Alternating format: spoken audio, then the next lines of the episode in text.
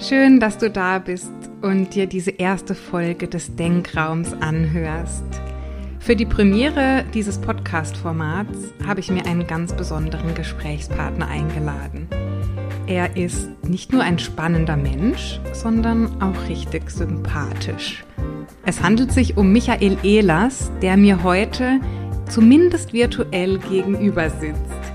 Michael ist Rhetoriktrainer, er ist Bestsellerautor, er ist Profi-Speaker und von dem, wie ich ihn kennengelernt habe, ist er auch ein Familienmensch. Michael, ich freue mich sehr, dass du heute da bist. Freue mich sehr. Hallo, grüße dich. Ich grüße dich. So, Michael, jetzt habe ich selten die Möglichkeit, mich mit so einer Rhetorik-Koryphäe zu unterhalten. Da muss ich einfach fragen, was glaubst du, wie geht das Fußballspiel heute Abend aus? Deutschland verliert 4 zu 1. Michael, das glaubst du nicht? Nein, das, äh, ich habe natürlich keine Ahnung. Und eins weiß ich ganz sicher, dass der Blick in die Zukunft nahezu unmöglich ist. Ja. Aber ich bin tatsächlich ein Tick abergläubisch und mhm. äh, HSV-Fan. Ich bin ein unglaublich positiver Mensch und ich bin immer der Meinung gewesen, dass mein Hamburger Sportverein jetzt die Kurve kriegt. Das Ergebnis ist seit Jahrzehnten ein Desaster. Und deswegen glaube ich, wenn ich schlecht tippe, könnten sie gewinnen. Klingt in Ordnung, damit kann ich leben. Ich bin der Optimist okay. und sage jetzt einfach mal, wir ähm, packen die Engländer 3 zu 0. Ja, ich, ich, also tatsächlich, wenn, wenn, also ich bin da wirklich ein fußballbegeisterter Mensch und spiele sogar noch aktiv heute im hohen Alter. Ich kann einfach nicht ohne. Und ich, ich wünsche mir wirklich ein Elfmeterschießen, auch wenn es für die Nerven der Horror ist. Aber Elfmeterschießen gegen die Engländer macht einfach immer Spaß. Das macht richtig Spaß. Da kommen wir zusammen. Das wünsche ich mir auch. Super. Ja. Lieber Michael, ich sehe schon und ich glaube auch alle, die zuhören und zusehen, bemerken, wir könnten über Diverses sprechen, über Fußball. Bei meiner Recherche und Vorbereitung sind mir noch Themen gekommen wie Body Shaming, wie interkulturelle Kommunikation. Ethnozentrismus ist ein Begriff, der mir begegnet ist in deinem, in deinem Buch ähm, Nie wieder sprachlos, weil ich auch einen griechischen Mann habe und das Thema ganz aktuell, immer aktuell sein wird, glaube ich. Also wir haben viele ja. Dinge, ähm, über die wir beide uns unterhalten können. Ich möchte ganz gerne heute den Menschen Michael Ehlers kennenlernen. Und mhm. äh, deswegen steigen wir ein, das wäre mein Wunsch, mit deiner aktuellen oder auch über viele Jahre schon bestehenden Mission. Du möchtest echtem Wissen und echtem Können eine Stimme geben. Und mhm. Das finde ich beeindruckend und ich verbinde damit eine Frage, die schon ziemlich lange so in mir ist. Und zwar die Frage, mhm. was ist denn echtes Wissen und was ist denn echtes Können? Wenn du sagst, ja, wer etwas zu sagen hat, sollte reden können. Und mhm. die Frage ist, wann habe ich denn was zu sagen? Wann kommt der Zeitpunkt in meinem Leben, was muss ich erfahren haben, erlebt haben, mir angeeignet haben, damit ich sagen kann, so, jetzt habe ich was zu erzählen. Das geht in ganz einfachen Dingen los und jetzt wird es sehr schnell profan. Aber wenn ich meine Tochter frage und meine Frau, wo ist denn mein Fahrrad? Und meine Frau sagt, naja, da, wo es immer steht. Und meine Tochter sagt, nein, du bist gestern Abend von der Kneipe nach Hause gekommen, heute steht es im Garten, weil du es betrunken dort reingefeuert hast. Dann hat meine Tochter an dieser Stelle bereits etwas zu sagen, weil sie etwas weiß, was andere nicht wissen. Und darum geht's. Und es muss nicht einmal die Wahrheit sein, die ich habe, sondern es reicht vollkommen aus, dass es meine Wahrheit ist, die ich habe, mit, aufgrund von meinen Erfahrungen. Und aus meiner Sicht ist es hilfreich im Sinne der wirklich ja schon philosophischen Erkenntnis von These, Antithese und Synthese, ist es hilfreich, dass wir uns in der Kommunikation und diese Fähigkeit ist uns Menschen ja geschenkt, möglichst vielen verschiedenen Sichtweisen zuwenden, denn das hilft uns, sowas wie der Wahrheit näher zu kommen. Und in dem beruflichen Kontext oder auch im Öffentlichkeitskontext, in dem meine Kunden ja unterwegs sind, da ist es einfach wichtig zu kommunizieren und einen Kommunikationsraum einzunehmen und viele Perspektiven zuzulassen. Das heißt, Wissen hat automatisch auch etwas mit Erfahrung zu tun. Heißt das für dich dann, dass junge Menschen oder Menschen, die vielleicht ähm, noch nicht so viel von der Welt gesehen haben, noch nicht so viel die Möglichkeit hatten zu lernen, Neues auszuprobieren, dass die an diesem Punkt möglicherweise noch nicht sind? Ich frage das deshalb Nein. so ein bisschen kritisch auch, Michael, weil man kann ja auch von der anderen Seite sagen, hey, ich möchte Speaker werden, ich möchte sprechen lernen, ich möchte Rhetorik mhm. lernen, was ja total schön ist. Ähm, ja. Und aber möglicherweise die Inhalte, die Tiefe in der Form gar nicht mit, mitzubringen. Also wo ist da die Schnittmenge und wo, wo muss man aufpassen, dass man nicht mehr spricht, als, als dass man weiß, in Anführungszeichen? Mhm. Also für Speaker, Berater, Trainer ist Kompetenz äh, nicht diskutierbar aus meiner Sicht. Wenn ich auf die Bühne will, dann brauche ich zumindest eine Perspektive, die unique ist oder tiefgründiges Wissen, das mir hilft, dass ich mit dem, was ich dort veranstalte, auch keinen Unsinn in den Köpfen meiner Gegenüber ausrichte. Wenn ich zum Beispiel mal, also du hast mein Buch gelesen, Nie wieder sprachlos, da gibt es gleich am Anfang zwei Kapitel, die heißen, das ist Quatsch und eines davon hat den Untertitel, wie wir mit Spinnern umgehen. Und äh, hier treffen wir jetzt bereits auf ein Phänomen mit Menschen, die tatsächlich nicht gesund sind. Und deshalb zu Erkenntnissen kommen in ihrem Leben aufgrund einer Krankheit, die Quatsch sind. Aber jetzt kann es natürlich sein, dass diese Person von der Persönlichkeit her eine hohe soziale, verbale Durchsetzungsfähigkeit hat. Die Krankheit schenkt diesem Menschen noch eine gewisse Hybris, also der Glaube, dass die eigene Wahrheit nicht nur die eigene Wahrheit ist, sondern die Wahrheit ist. Mhm. Und jetzt wird es sogar gefährlich. Und dann ist es wichtig, dass es Menschen gibt, die dem auch sofort Einhalt gebieten und sagen, stopp an dieser Stelle. Auf der anderen Seite, nein, junge Menschen sind natürlich das größte Geschenk, weil gerade auch oft die mangelnde Erfahrung und die, die vielen Perspektiven, die uns jetzt als erwachsenen Menschen, mir, ich gehe jetzt ganz streng und steif auf die 50 zu, äh, natürlich auch so ein paar Verhaltens- und Denkmuster bereits geschenkt haben, die sich etabliert haben und die wir auch aus der Erfahrung her nicht mehr so leicht hinterfragen. Ich liebe die Gespräche mit meiner gerade besonders auch jungen Tochter, der 14-jährigen Tochter, die völlig frei an die Dinge herangeht und mir Perspektiven schenkt, die mir einfach durch die vorhandenen Denkmuster nicht mehr so gegeben sind. Und mhm. das hilft einfach auch eine neue Perspektive einzunehmen. Also nein, Wissen und Erfahrung sind tatsächlich zwei unterschiedliche Dinge, genauso wie Wissen und Können unterschiedliche Dinge sind. Mhm. Rhetorik ist ja eine Initiationslehre, das heißt eine Kompetenz, die ich nur durchs Handeln erreiche. Und das kannst du vergleichen mit zum Beispiel ein Musikinstrument erlernen, Gitarre spielen. Ich bin Hobbygitarrist und ich kann jetzt zehn Bücher, wenn ich jetzt null, noch nie eine Gitarre in der Hand hatte, zehn Bücher von Peter Bursch in die Hand nehmen. Das ist der beste Gitarrenlehrer, den es gibt. Zumindest von Büchern her. Und lerne diese auswendig. Und ich nehme das erste Mal die Gitarre in die Hand. Was wird passieren? Zweites Beispiel. Du gehst in die Fahrschule, wirst aber nie eine Fahrstunde machen, sondern lernst in der Theorie, wie das Auto funktioniert. Du kennst jede Funktionsweise, jedes Schild auswendig, setzt dich das erste Mal ins Auto und darfst losfahren. Wird das gut gehen? Jetzt kennst du den Unterschied zwischen Wissen und Können. Das eine ist die, das theoretische Know-how aufzubauen, das immer hilfreich ist, wenn ich in die Praxis gehe, in der Praxis auch eine Umsetzungskompetenz zu erlangen und schneller vor allen Dingen. Aber es ist eben nicht gleich Können. Und deshalb echtem Wissen und echtem Können eine Stimme zu geben, heißt, ich unterstütze die Menschen dabei, ihre Perspektive zu verstehen, und diese dann eben auch ausdrücken zu können. Und diese Perspektive darf und kann wissensbasiert sein. Sie darf und kann natürlich auch kompetenz- und erfahrungsbasiert sein. Mhm. Gab es in deinem Leben, Michael, mal einen Menschen, der dir diese Bühne geschenkt hat oder der deinem Wissen und deinem Können ein, ein Sprachrohr geschenkt hat? Ja, eine ganze Reihe. Mhm. Ähm, da gibt es natürlich welche, die sind wichtiger und welche, die sind unwichtiger. Fangen wir bei den wichtigen an, mein Vater.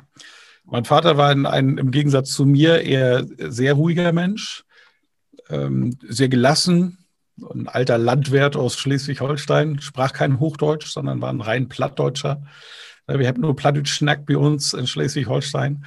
Und ähm, er war ein Mensch, der eine ganz besondere Beziehung zum Thema Verantwortung hatte. Und auch wenn er sein ganzes Leben lang hart gearbeitet hat, äh, er hat es nie zu, zu Reichtum geschafft. Und was mir bei Ihnen immer imponiert hat, war, dass er den Reichtum anderer Menschen aber sehr schätzte auch. Und er sagte, Michael, wenn ein, ein Mensch so etwas geschaffen hat, dann gibt es dafür einen Grund. Und das ist, dass er auf der einen Seite etwas weiß, mit Geld muss man umgehen können, und auf der anderen Seite etwas kann. Und dieses beides miteinander verbunden hat und das dann auch da draußen in den Markt bringen. Dafür der größte Respekt. Er hat in seinen Stärken, zum Beispiel Menschen zueinander zu bringen, immer agiert und diese Verantwortung auch übernommen und hat beispielsweise in Vereinen auch Verantwortung übernommen und hat Vereine auch geführt. Und mir hat das immer sehr imponiert, wie er Verantwortung für die Familie und auch für die Menschen in seinem Umfeld übernommen hat, ohne sich jemals in den Mittelpunkt zu stellen. Und dieses Vorbild ist natürlich ein Bereiter für die Bühne. Das zweite ist meine Persönlichkeit, die einfach so gestrickt ist, dass ich schon früh immer auch Sprachrohr war. In den Schulklassen war ich meistens der Klassensprecher, in der Schule war ich am Ende der Schulsprecher. Äh, wenn ich in Vereine eintrete, was ich heute nicht mehr mache, hat es meistens nicht lange gedauert und ich war äh, im Vorstand, wenn nicht sogar der erste Vorsitzende oder Präsident dieser Vereinigung. Und das, wenn ich dir jetzt die Beziehung zu meinem Vater erkläre, weißt du einfach auch, woran das liegt und warum, ist, warum das so ist. Und natürlich mache ich es einfach auch gerne. Ich bin auch altruistisch und setze mich gerne für andere Menschen ein deshalb bin ich auch in meinem Beruf richtig. Schön. Und diesen Beruf, den gab es aber nicht immer für dich. Der hat sich entwickelt über die Zeit wahrscheinlich. Und du hast auch vieles, zumindest das, was ich jetzt auch schon von dir kennengelernt habe, immer auch mal ausprobiert und auch Dinge zurückgelassen, um was Neues anzufangen, oder? Ja, absolut. Das ist eigentlich ja auch ein ganz normaler Lebenslauf. Mhm. Nicht normal ist, dass ich mir meinen Beruf in meinem Kopf kreiert habe und so wie ich ihn heute ausübe, gab es ihn ja vorher nicht. Also Rhetoriktrainer gab es schon immer. Keine Frage, Redelehrer gab es schon immer. Sehr häufig waren das Menschen, die das nebenberuflich gemacht haben. Für mich war relativ früh klar, dass das eine, eine echte Profession werden kann. Und darauf habe ich auch im Grunde genommen durch alles, was ich in meinem Leben gemacht habe, bewusst und auch unbewusst hingearbeitet. Hm. Und heute gebe ich Seminare an den schönsten Plätzen der Welt, hauptsächlich auf Mallorca, mit kleinen Gruppen, Persönlichkeiten des öffentlichen Lebens, Unternehmer, Unternehmerinnen, Top-Manager, die selbst über ihre Budgets entscheiden können. Das ist so die Zielgruppe, die dort zu mir kommt und schätze das sehr in wunderschönem Ambiente mit den Leuten hart arbeiten zu können. Barcelona ist eine Adresse für meinen zweiten Teil und es geht bis zu fünf Teile. Aber ich mache das Ganze auch online und digital und ziemlich verrückt, weil mir das Digitale auch schon immer am Herzen lag und ich vor allen Dingen die großen Chancen in der Digitalisierung frühzeitig gesehen habe. Mein erstes Buch heißt ja oder hieß Kommunikationsrevolution Social Media. Und äh, diese Chancen, die da drin stecken, die, die konnte ich ganz gut verbinden. Und somit habe ich eben heute einen Beruf und ein Berufsleben.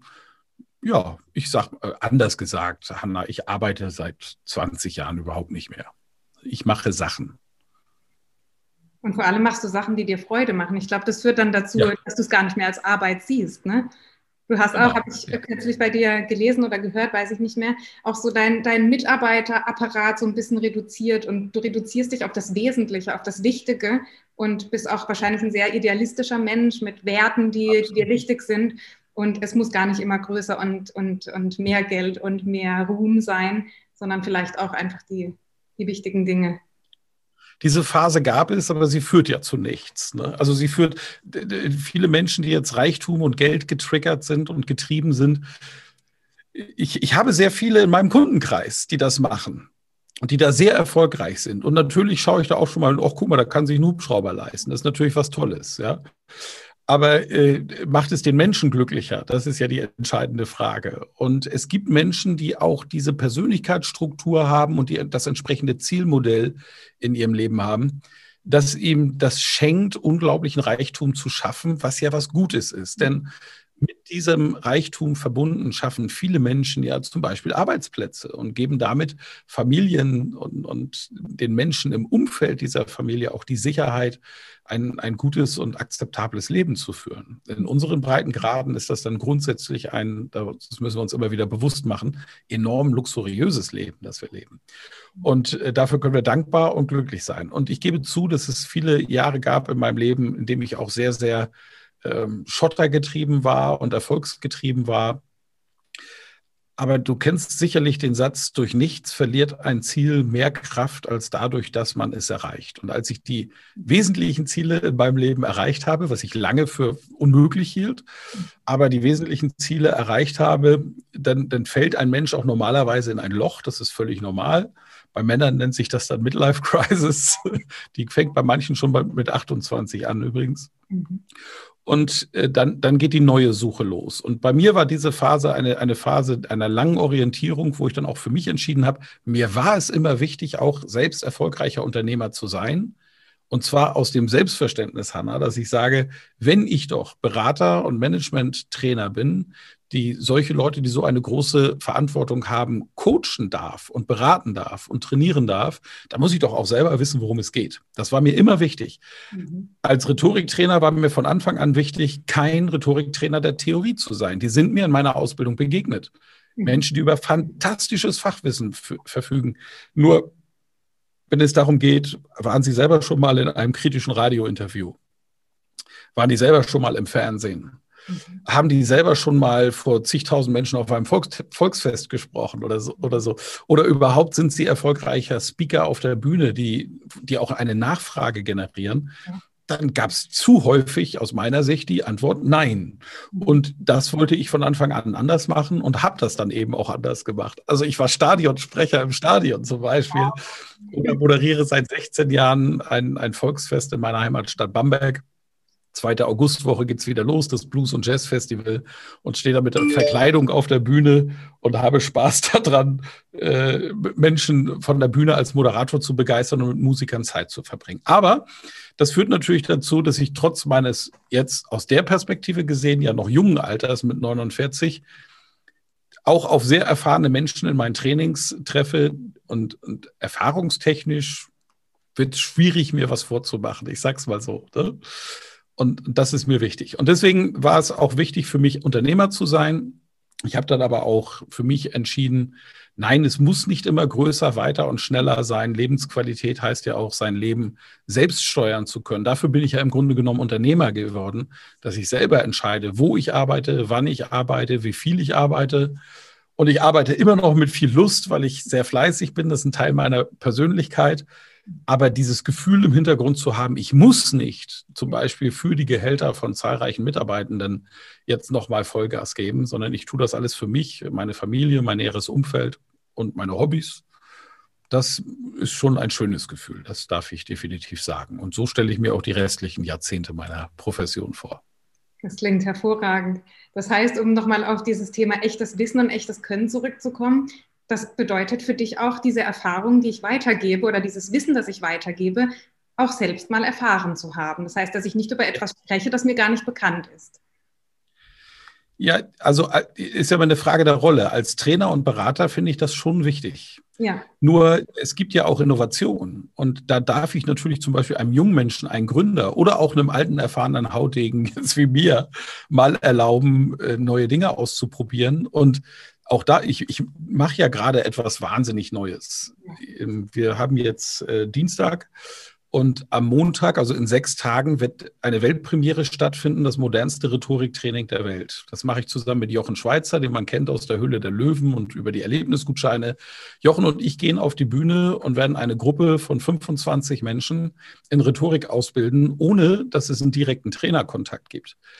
Und das ist eine totale Weltneuheit. Die Menschen gehen in Virtual Reality und treten in virtueller Realität vor Menschen und halten dort ihre Vorträge.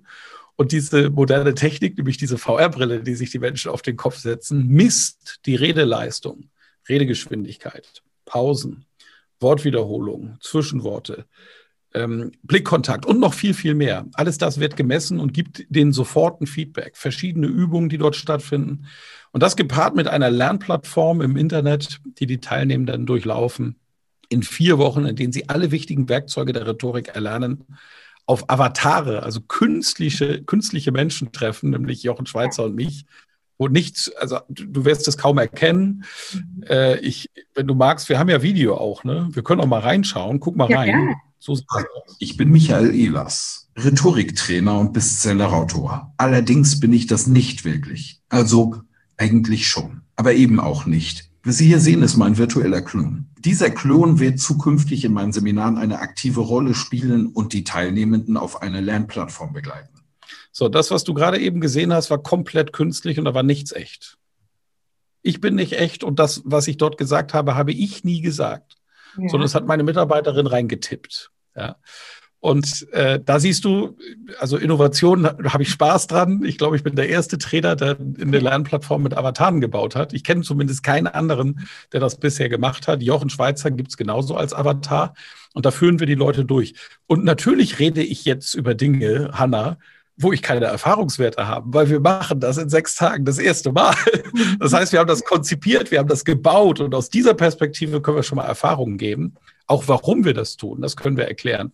Aber ob das funktioniert und wie es funktioniert und was wir da noch schrauben müssen, damit es besser wird, das wissen wir alles erst, wenn wir es durchführen. Ne? Also ein Mensch darf natürlich, wenn er innovationsgetrieben ist mhm. und sich dem Neuen zuwendet, auch sprechen, aus der, aus der reinen Hypothese heraus. Warum denn nicht? Ne? Nur hoffentlich hat er sich gute Gedanken gemacht zu der Innovation, die er dort baut. Mhm. Dass das nicht immer funktionieren muss, wissen wir alleine, wenn wir uns die Zahlen von Gründungen anschauen. Neun von zehn Gründungen von Firmen gehen schief. Mhm. Das heißt, die Wahrscheinlichkeit, dass wenn man Dinge neu macht, wirklich Innovation betreibt, dass es schief geht, ist ja relativ hoch. Ne? Mhm. Aber deswegen darf und muss ich sie natürlich trotzdem verkaufen. Und auch hier brauche ich wieder die Kompetenz, das vernünftig zu tun.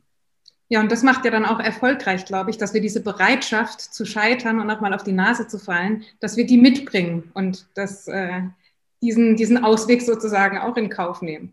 Obwohl du ja bei diesem Thema wirklich auch der Optimist bist. Ich habe hier gerade dein, dein Buch, ähm, Die Kunst der Rede im digitalen Zeitalter liegen. Und da beschreibst du ja auch in einem Kapitel zum Thema Virtual Reality, dass es auch negative Seiten gibt und du trotz der negativen Seiten aber auf das Positive setzt und das Positive nutzt. Ich glaube, dieser Blick auf die positiven Seiten von verschiedenen Themen, der fehlt uns in der heutigen Zeit oftmals. Deswegen finde ich es klasse, dass du zum einen diese Bereitschaft auch was Neues auszuprobieren und möglicherweise zu scheitern mitbringst und aber sagst, du setzt auf die Erfahrung und auf das, was, was es eben Positives mitbringt. Das ist eine Stärke und eine Schwäche der Menschen in der deutschsprachigen Kultur. Ich ziehe ganz bewusst die Österreicher, Schweizer, die Liechtensteiner wegen der Kohle mit rein. Ähm, wir sind ein spezieller Lerntyp und zwar sogenannte Mismatcher. Und ein Mismatcher vergleicht Neues, was in sein Leben kommt, mit Erfahrungen, die er in der Vergangenheit gemacht hat, die nicht funktioniert haben. Mhm. Der Mismatcher, wenn er etwas macht, macht er sich meistens zehn Pläne, um festzustellen, dass neun auf gar keinen Fall gehen. Einer könnte mit viel Glück funktionieren und den machen wir dann. Das Gegenteil ist der Matcher. 80 Prozent der Amerikaner sind eher Matcher als Mismatcher. Die Matcher vergleichen neue Dinge, die in ihr Leben kommen, mit Erfahrungen, die sie in der Vergangenheit gemacht haben, die funktioniert haben. Mhm. Dieser Lerntyp, die Art und Weise, wie wir neue Informationen aufnehmen, verändert natürlich auch unsere Denk- und Verhaltensmuster dahingehend, dass wir anders tatsächlich agieren, wenn wir Dinge neu machen.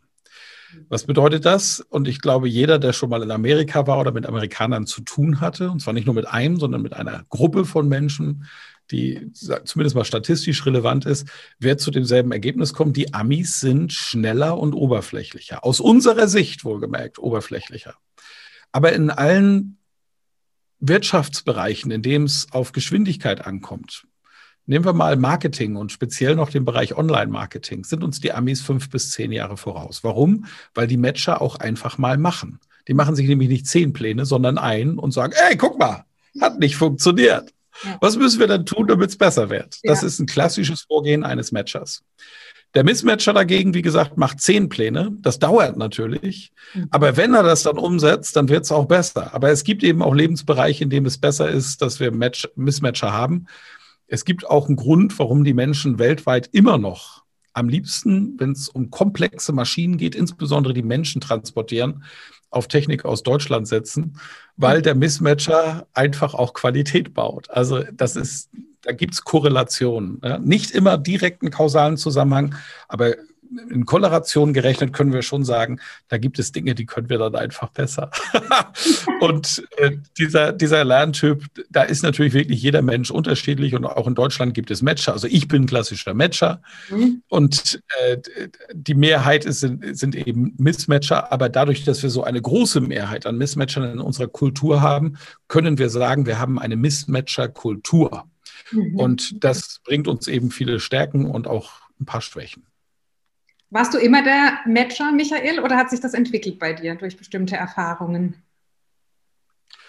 Nein, das entwickelt sich sehr früh im Leben. Das ist ein Teil von, von Persönlichkeit. Persönlichkeit, die wir jetzt ja an anderen Faktoren wie den Lerntyp festmachen, sondern eher so an Extrovertiertheit, Introvertiertheit, Ordentlichkeit, Unordentlichkeit, Fleiß, kein Fleiß, Neurotizismus und so weiter, ähm, ist ja im fünften Lebensjahr relativ festgeschrieben. Mhm. Und der Lerntyp, äh, ich kenne keine Untersuchung, wann der festgeschrieben ist, aber ich glaube, dass er sich parallel zur Persönlichkeit mitentwickelt. Das heißt, es steht relativ früh fest, wie wir da ticken an der Stelle. Mhm. Das ist gegeben, das ist geschenkt. Ja. Und das können wir auch nur als Geschenk wahrnehmen, weil es gibt hier eben nicht gut und schlecht. Wie auch in der Persönlichkeit geht es ja darum, dass ich einfach nur verstehe, wer bin ich, was bin ich, was kann ich und was lasse ich lieber. Ne? So ging es mir oft mit den Temperamenten. Vielleicht kennst du die Temperamentenlehre. Die habe ich äh, vor vielen Jahren kennengelernt, für, auf Erwachsene bezogen und jetzt wieder ganz neu auf Kinder bezogen.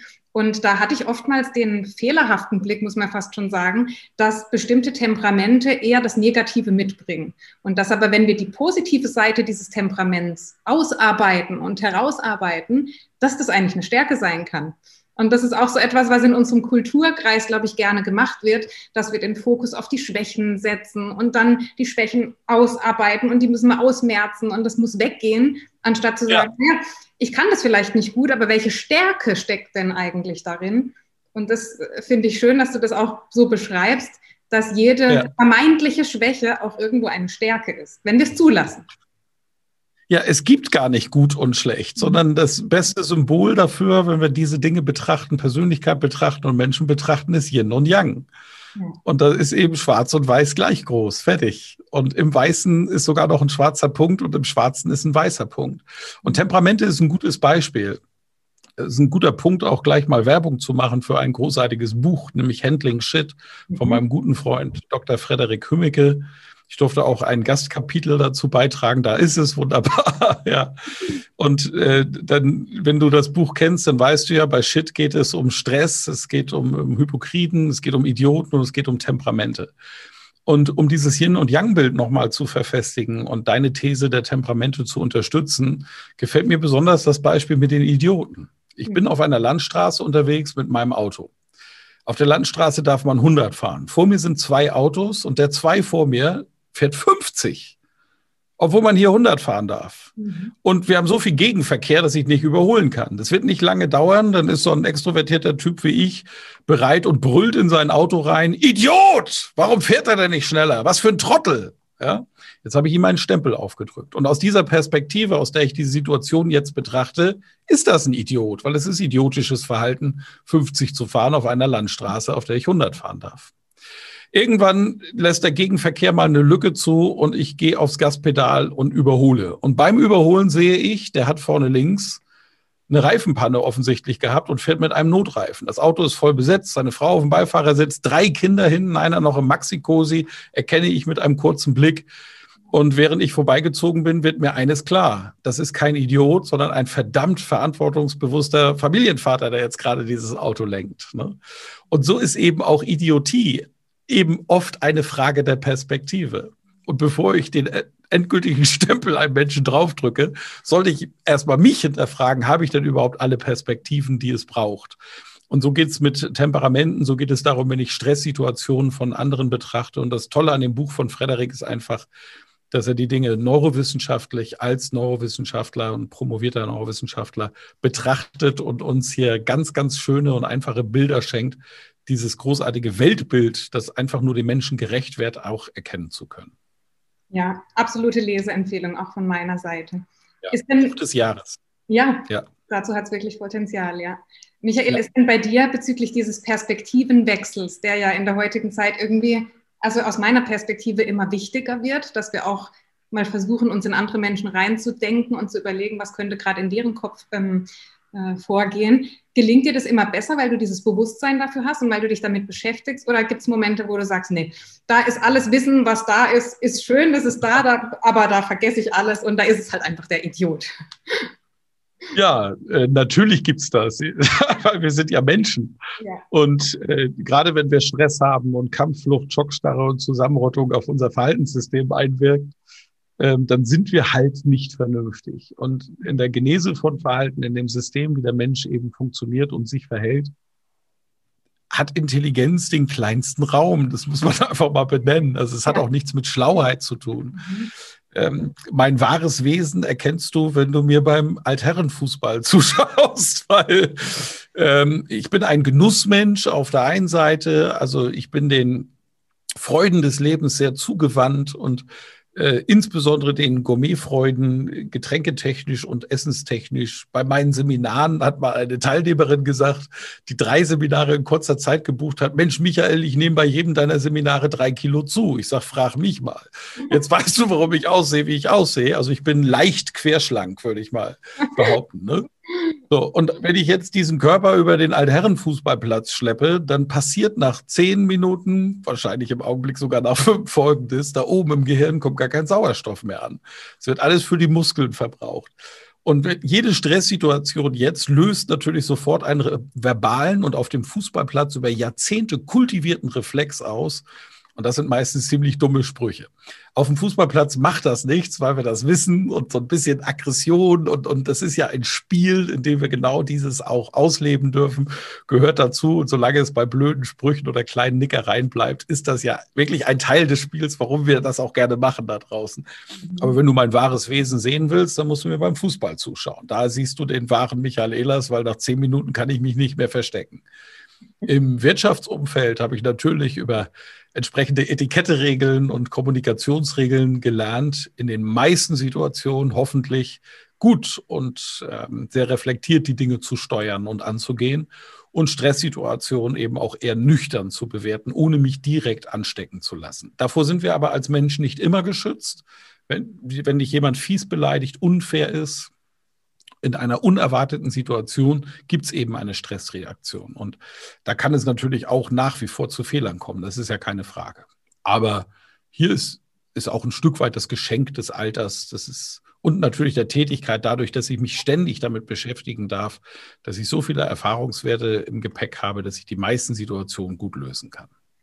Das ist schon spannend, dass wir uns in verschiedenen Rollen, in denen wir uns bewegen, auch ganz anders verhalten, ob als Familienvater in deinem Fall, auf dem Fußballplatz oder im professionellen Umfeld, dass man dann ganz anderer, ganz anderer Mensch übertrieben gesagt ist, mit ganz anderen ja.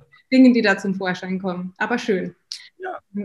Der, ja, es macht ja auch die Vielfalt des Menschen aus, um Gottes Willen. Also äh, ich müsste kein Fußball spielen, wenn ich mich dort benehme wie bei einem äh, Fünf-Gänge-Menü unter Top-Managern und ja.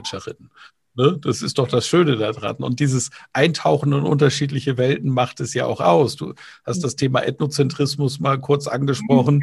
Ein, ein Thema, was mir wirklich am Herzen liegt, weil es ja auch nichts anderes ist wie ein Perspektiventhema.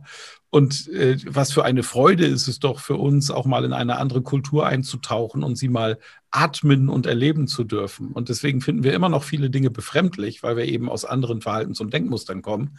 Aber deswegen sind diese Dinge eben per se nicht schlecht. Sie mhm. sind anders. Und das macht ja Vielfalt aus. Und dieser Blick darauf, das einfach auch zuzulassen, sorgt natürlich auch dafür, dass wir überhaupt die Chance haben, unser eigenes Wissen und unsere, auch unsere eigene Komfortzone zu erweitern.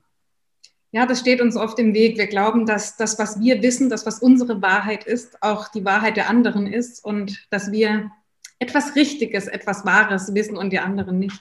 Hast du, vielleicht magst du noch mal entweder das Beispiel aus dem Buch oder auch gerne ein aktuelles Beispiel. Deine Frau ist Russin, ja? Ist das, stimmt das? Ja. Ja. In Lettland geboren und aufgewachsen, aber russischstämmig und russischsprachig, ja. Und was sind so die Hauptthemen bei euch, wo es einfach große Unterschiede gibt? In, bei uns ist so Mülltrennung, Essen, so ja. die Hauptthemen. Ja, schön. Äh, ist das nicht herrlich, wenn so Kleinigkeiten äh, dann auf einmal zu wichtigen Themen werden? Ja, naja, jetzt sind wir, wir werden dieses Jahr feiern wir also unseren 20. Hochzeitstag. Wir haben uns natürlich in, in vielerlei Hinsicht wirklich aneinander gewöhnt, kann man sagen, und nehmen die Unterschiede auch gar nicht mehr so wahr. Den deutlichsten Unterschied habe ich natürlich in der in der Esskultur wahrgenommen. Also äh, dadurch, dass ich gerne esse und auch gerne Neues ausprobiere, war das natürlich ein Geschenk mit einer Sie kocht gar nicht gerne, weiß ich, aber sie kocht einfach unglaublich gut trotzdem. Und ich liebe diese Küche, die ist sehr sahnelastig und ähm, dann werden Sachen eingelegt. Wer einmal russisches Schaschlik gegessen hat, und vorausgesetzt man mag Fleisch, wird, wird nie wieder etwas anderes essen mögen. Es ist der Wahnsinn. Also ein Geschenk in jeglicher Hinsicht für jemand, der gerne isst wie mich. Aber das ist ja nicht der, der Knackpunkt, also das wie, das, wie gekocht wird. Da gibt es ja schon Unterschiede zu meiner Wahlheimat Bamberg im Oberfranken, in der ich jetzt lebe, und meiner Herkunftsheimat Schleswig-Holstein, dem Kreis Plön. Da ist schon eine ganz unterschiedliche Küche. Die eine natürlich am Meer ein bisschen fischlastig, ein bisschen ist gut deutlich fischlastiger. Und hier ist es äh, speckiger, nenne ich es mal so. So, aber äh, die, die, Art, wie man isst, ist ja das Spannende. Und wenn wir damals nach Ägypten geflogen sind und sind damals in so ein Familienhotel mit unserem kleinen Baby zu der Zeit und das waren Hotels, in denen Russen und Deutsche zusammen untergebracht waren. Das gibt es übrigens heute kaum noch in Ägypten. Die Ägypter haben gelernt, die müssen wir trennen. Mhm. Also das eine Hotel wird nach Russland verkauft, die freien Plätze, und das andere nach, nach äh, Westeuropa. Und das macht auch Sinn, wie wir gleich feststellen werden. Und dann saßen wir beim Frühstück, dieses riesige Buffet, und die Deutschen sagen über die Russen, was sind das für Schweine? Die hauen sich den ganzen Tisch voll mit allem, was das Buffet zu, zu liefern hat und, und lassen unglaublich viel stehen und gehen auch noch ohne Danke zu sagen und, und räumen nichts weg und so. Das gibt's ja gar nicht. Während wir aus der deutschsprachigen Kultur uns das auf den Teller nehmen, was wir verspeisen können und eventuell dann, wenn es besonders schmackhaft ist, uns nochmal nachlegen. Aber dann wird aufgegessen, weil sonst scheint ja morgen die Sonne nicht. Mhm. Das sind ja die kulturellen Denkmuster, die bei uns laufen. Und auch mein erster Impuls war Schweine. Und selbst meine Frau, die ja dann schon eine Weile in Deutschland lebte, fand das auch befremdlich, dieses Verhalten ihrer eigenen Bevölkerung sozusagen. Und dann waren wir zweimal zu Gast in Russland selbst. Zwei ihrer besten Freundinnen haben sehr unterschiedliche Lebenswege eingeschlagen, und zwar durch die Verheiratung. Die eine hat einen mittellosen Unternehmer geheiratet, der dann zum Oligarch gewachsen ist. Mhm. Und die zweite hat einen äh, Hafenarbeiter geheiratet, der zum Zeitpunkt der Heirat gut gestellt war und heute trotz dreier Jobs die Familie nicht ernähren kann, weil die Gehälter es nicht wiedergeben. Da hat sich eine Schere entwickelt, wie wir ja auch wissen da drüben. Bei beiden waren wir zu Gast. Bei den Oligarchen, der hat mal eben ein ganzes Restaurant für uns gemietet. So, es gab, damit wir nicht von Nachbarn gestört werden. Äh, es kam auf den Tisch, ich habe Hähnchen, nee, Hähnchen war es nicht, Lammkeulen gegessen. Ich hasse Lamm, aber der war so gut zubereitet. Das war wirklich ausnahmsweise schmackhaft. Und ich habe die drei Keulen aufgegessen, zack, lagen wieder drei dort. Ich habe die aufgegessen, zack, lagen wieder drei, drei dort. Dann hatte ich den Ellbogen meiner Frau in der Rippe und die hat gesagt, nicht aufessen. Wenn du aufisst, legen die nach. Und es gibt hier noch zehn andere Gänge. Du wirst sonst den ganzen Abend nur Lamm essen. Uh, alles klar, gelernt. Zweiter Abend war bei den armen Leuten, die wir immer eingeladen haben, wenn wir bei denen zu Gast waren, sind wir zum Italiener gegangen und haben die unterstützt, wo es nur geht. Und dann kam die Einladung von denen und ich habe gesagt, kommt gar nicht in Frage, wir gehen zum Italiener. Nein, sagt meine Frau, das dürfen wir nicht.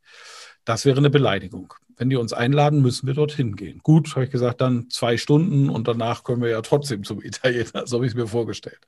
Sind um 18 Uhr dorthin, die Wohnung war im Rahmen der Möglichkeiten wirklich wahnsinnig schön vorbereitet. Und als ich den Tisch gesehen habe, ein großer Tisch voll mit den großartigsten Nahrungsmitteln, war ich einfach nur beeindruckt. Long story short, äh, vier Uhr morgens sturzbetrunken, Lieder singend, irgendwann ins Taxi gestiegen und ins Hotel gefahren habe ich am nächsten Tag, als sie wieder sprechen konnte, meine Frau gefragt, wie machen die das? Die haben doch kaum ausreichend Geld, um, um sich selbst über die Runden zu bringen.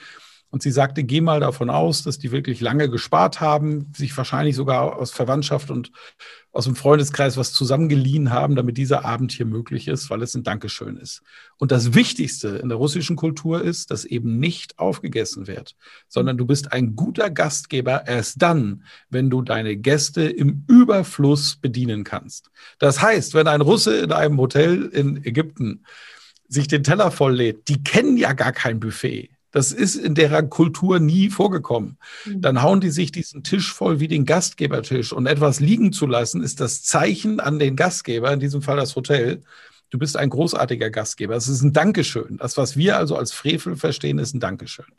Und Ethnozentrismus heißt, dass wir diese Situation natürlich aus unserer Kultur beurteilen und diese Kultur als richtig empfinden.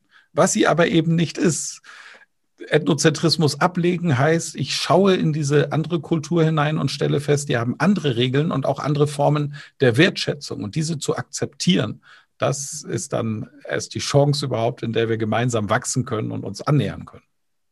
Und dafür, um das kennenzulernen, das andere, das Fremde, braucht es ja genau das, mit dem du dich auch beschäftigst, nämlich Kommunikation. Wenn ich nicht das Interesse ja. mitbringe und mich mit anderen unterhalte und sie nach ihrer Lebensführung, nach ihrer Kultur frage, mit Interesse und nicht mit Vorwürfen, dann kann ja so ein Dialog auch entstehen und dann kann ich lernen und dann können wir uns auch ganz anders begegnen auf einer ganz anderen Ebene. Ja, und die Grundlage dieser Kommunikation ist die entsprechende Offenheit. Und dann sind wir eben auch im Kern meines Ansatzes von Rhetorik. Mein Ansatz ist nicht, schon gar nicht Sätze auswendig zu lernen. Jedes Mal, wenn ein Mensch in ein Kommunikations- oder Rhetoriktraining geht, in dem der Trainer oder die Trainerin sagt, in der Situation sagst du Folgendes, bist du in einem aus meiner Sicht wirklich katastrophalen Seminar, weil die Haltung dem Menschen gegenüber gar nicht stimmen kann. Wenn ich einem anderen Menschen begegne und ihm sage, sag in der Situation das, nehme ich ihm ja jegliche Möglichkeit, sich eigene Gedanken und Perspektiven zu nehmen. Und deswegen bin ich davon ein Riesenfeind. Und mein Seminar wird das nie stattfinden, sondern bring den Menschen in eine Situation hinein und lass ihn in der Situation agieren. Und wenn wir sehen, dass die, und, und auch dort bei, beim Teilnehmenden die Erkenntnis reift, ich glaube, das kann man besser lösen. Dann ist die Frage nach einem Werkzeug da, nach einem Kommunikationswerkzeug. Und dieses Werkzeug können wir dann geben. Und jetzt löst diese Person mit diesem Werkzeug die Dinge selbstständig. Dahinter steckt der Ansatz, der mir so wichtig ist. Das Erste, was ja stimmen muss, damit wir uns in einen Raum mit guter Kommunikation begeben, ist die Haltung anderen Menschen gegenüber. Mhm. Und hier eben einfach klipp und klar zu sagen, jeder Mensch ist in Ordnung. Also dieses klassische Ich bin okay, das fängt ja immer bei mir selbst an. Ich muss mich erstmal selber okay finden. Ja. Und du bist okay. Und jetzt lass uns mal aufeinander zu und, und kennenlernen, zu, aufeinander zugehen, heißt ja auch tatsächlich, die Dinge zu finden, die sympathisch sofort sind, sind immer die Dinge, wo wir Nähe haben.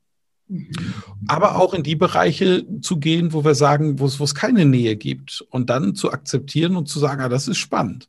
Und, und dann einfach mal hinzugucken, auch mit Geduld und zu sagen, warum ist das bei der Person ganz anders wie bei mir? Warum hat die an der Stelle ein ganz, andere, ganz anderes Denk- oder Verhaltensmuster, wie ich das habe? Und jetzt wird es spannend, mhm. weil es meistens gute Gründe dafür gibt.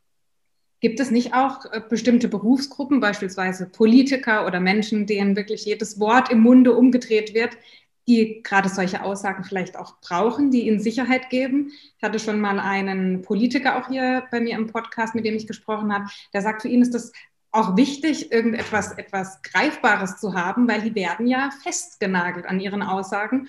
Das ist natürlich unsere Verantwortung als Bevölkerung, dass wir dann auch auf solchen Aussagen ja, die nehmen wir ernst und die wollen wir auch erfüllt haben. Und dann muss man nicht auch vorsichtig sein und hilft nicht vielleicht so eine Vorbereitung in Form von fertigen Sätzen als Sicherheit, als, ich weiß es nicht.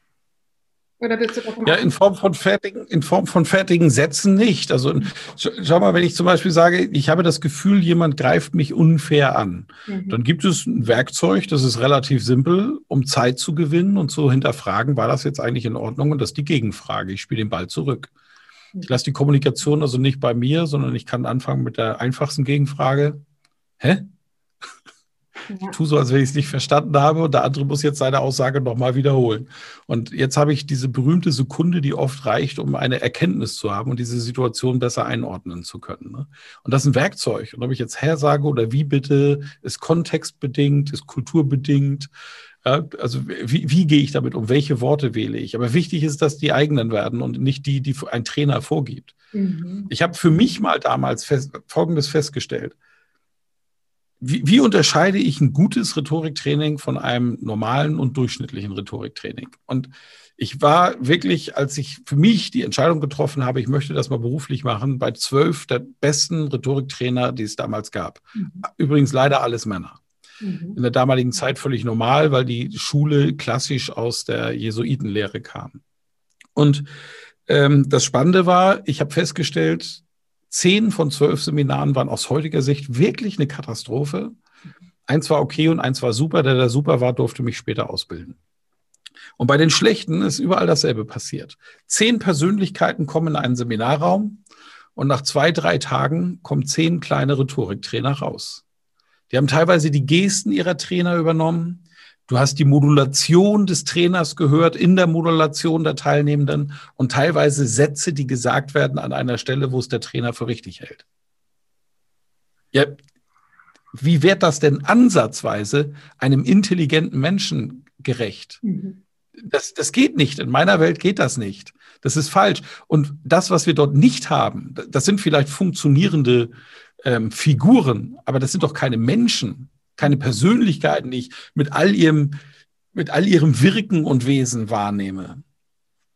Und bei den guten Rhetoriktrainings gab es einen Unterschied. Zehn Persönlichkeiten kommen in einen Raum und nach zwei, drei Tagen kommen zehn Persönlichkeiten wieder raus. Mit dem Unterschied, als sie rauskamen, hatten sie mehr Kommunikationswerkzeuge zur Verfügung, die sie tatsächlich aktiv einsetzen können. Das ist der Unterschied. Und jetzt frag dich, welche Gruppe von Teilnehmenden ist anschließend authentischer in ihrer Wirkung vor anderen Menschen? Das dürfte eindeutig sein, ja. Das heißt, bei deiner, das heißt, bei deiner Arbeit, Michael, wenn du jemanden ausbildest und Rhetorik beibringst, dann geht es bei dir nicht nur um Stilmittel, also wie ich vielleicht sprachlich etwas anders oder besser formulieren kann, dass es wirkt, sondern auch um meine innere Haltung, um meine Persönlichkeit, um meine Stärken vielleicht, um Geschichten, die ich erlebt habe. Das heißt, es ist was sehr Individuelles auch, nicht so, okay, das ist das System, das kann jetzt jeder nehmen und anwenden, sondern vielleicht auch deshalb die kleinen Gruppen, mit denen du arbeitest, damit du diesen Menschen auch siehst. Genau, das ist äh, vollkommen auf den Punkt gebracht. Ich kann es gar nicht besser ausdrücken. Die, aus der Haltung heraus entstehen automatisch die richtigen Worte. Mhm. Das ist einfach meine Erfahrung nach 30 Jahren Rhetoriktraining und 20 Jahre davon als Vollprofi. Aus der richtigen Haltung entstehen die richtigen Worte. Und jetzt braucht es wirklich nur noch die Werkzeuge drumherum, dass ich einfach eine Handlungssicherheit habe, auch in schwierigen kommunikativen Situationen. Und dazu muss ich immer den Weg der Erkenntnis geh gehen. Und der ist in allen Religionen und allen Persönlichkeitsentwicklungsmodellen gleich beschrieben. Es sind immer drei Schritte, die ich zu gehen habe. Schritt Nummer eins ist, schau in dich. Wer bin ich? Mhm. Was kann ich, was kann ich nicht? Was sind meine Stärken, was sind meine Schwächen? Das Bild, das wir am Anfang skizziert haben, Yin und Yang. Mhm. Aber ich muss doch erstmal mit mir selbst klarkommen. Und über die Eigenerkenntnis, wow, ich bin ja ziemlich komplexes Wesen mit Wahnsinnstalenten auf der einen Seite und naja, diese Talente sorgen dafür, dass ich auf der anderen Seite logische Schwächen habe, weil die Schwächen die Stärken nähren und die Stärken sich aus Schwächen nähren. Das ist nun mal so. Ich kann nicht als psychologisches Geschenk gleichzeitig hochgradig stressstabil und hochgradig empathisch sein. Mhm. Wenn ich auf einen Menschen treffe, der beides hat in seiner Wirkung, hat er das eine als psychologische Geschenk und das andere hat er gelernt. Das ist jetzt Persönlichkeitsentwicklung. Ich lerne eine, eine Schwäche mit Methoden zu kompensieren. Aber für die Methode brauche ich immer einen Gedanke, während die Stärke präsent im Raum schon ist, bevor ich überhaupt irgendetwas tue. Das ist der Unterschied. Das heißt, das eine braucht immer etwas, schnelles Denken, langsames Denken. Mhm. Ja, das Modell ist bekannt. Das eine braucht immer etwas, Aufwand.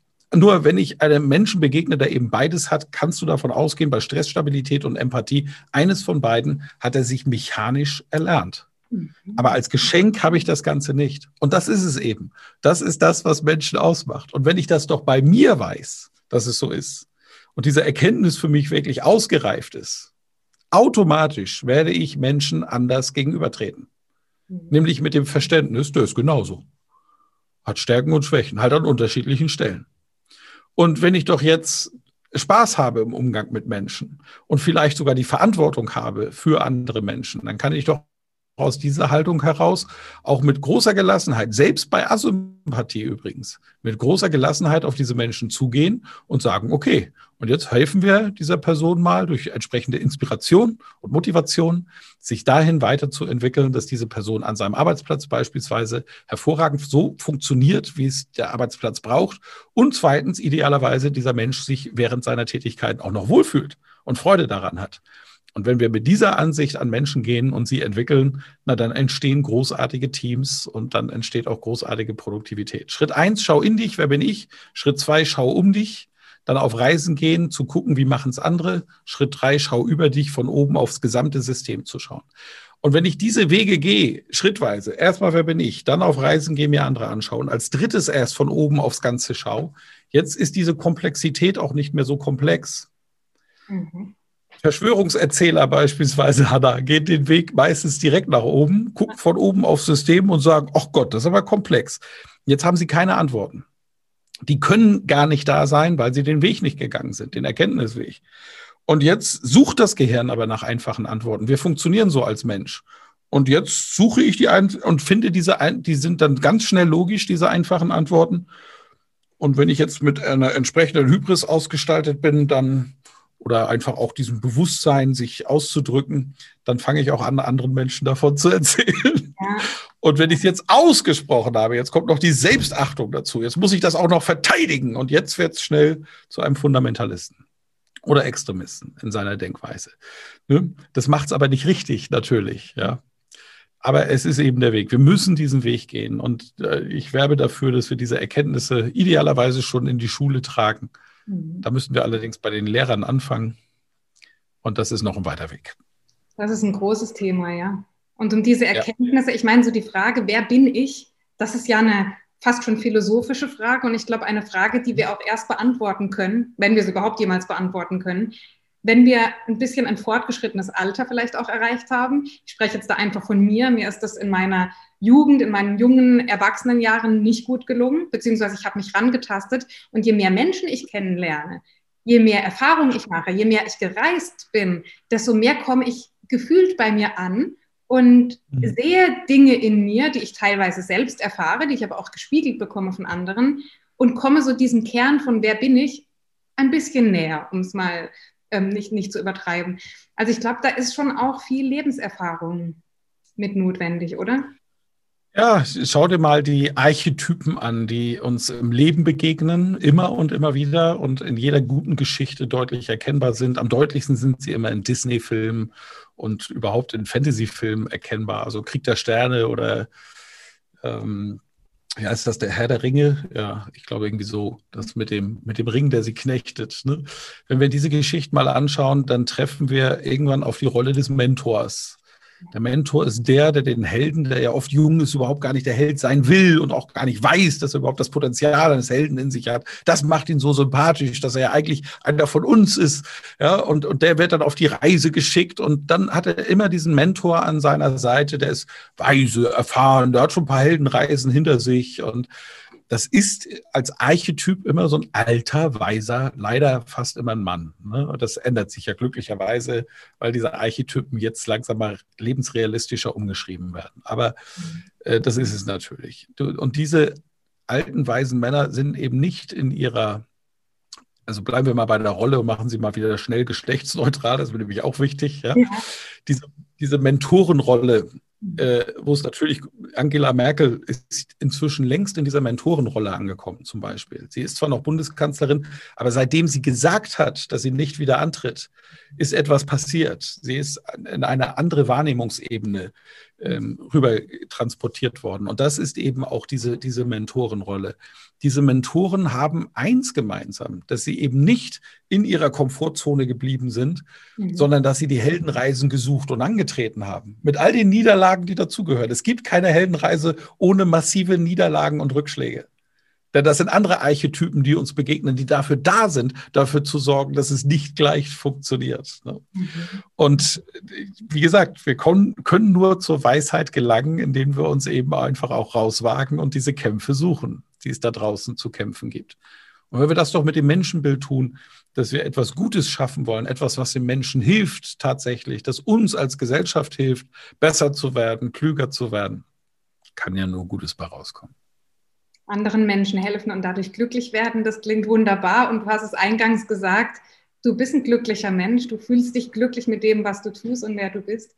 Und das kann, das ist zumindest jetzt mal meine Theorie, ja auch ähm, ein Teil davon sein, dass du eben anderen Menschen hilfst, in welcher Form auch immer, etwas aus ihrem Leben zu machen und ihre Botschaft zu kommunizieren.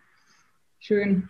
Ja, ist ja kein, kein Lebensgeheimnis. Ne? Was macht mehr Spaß, ein ja. Geschenk zu bekommen oder ein, ein Geschenk zu schenken, von dem wir merken, dass es gut angekommen ist? Ja. Was macht dir mehr Freude? Und da drin steckt ja die ganze Antwort. Mhm.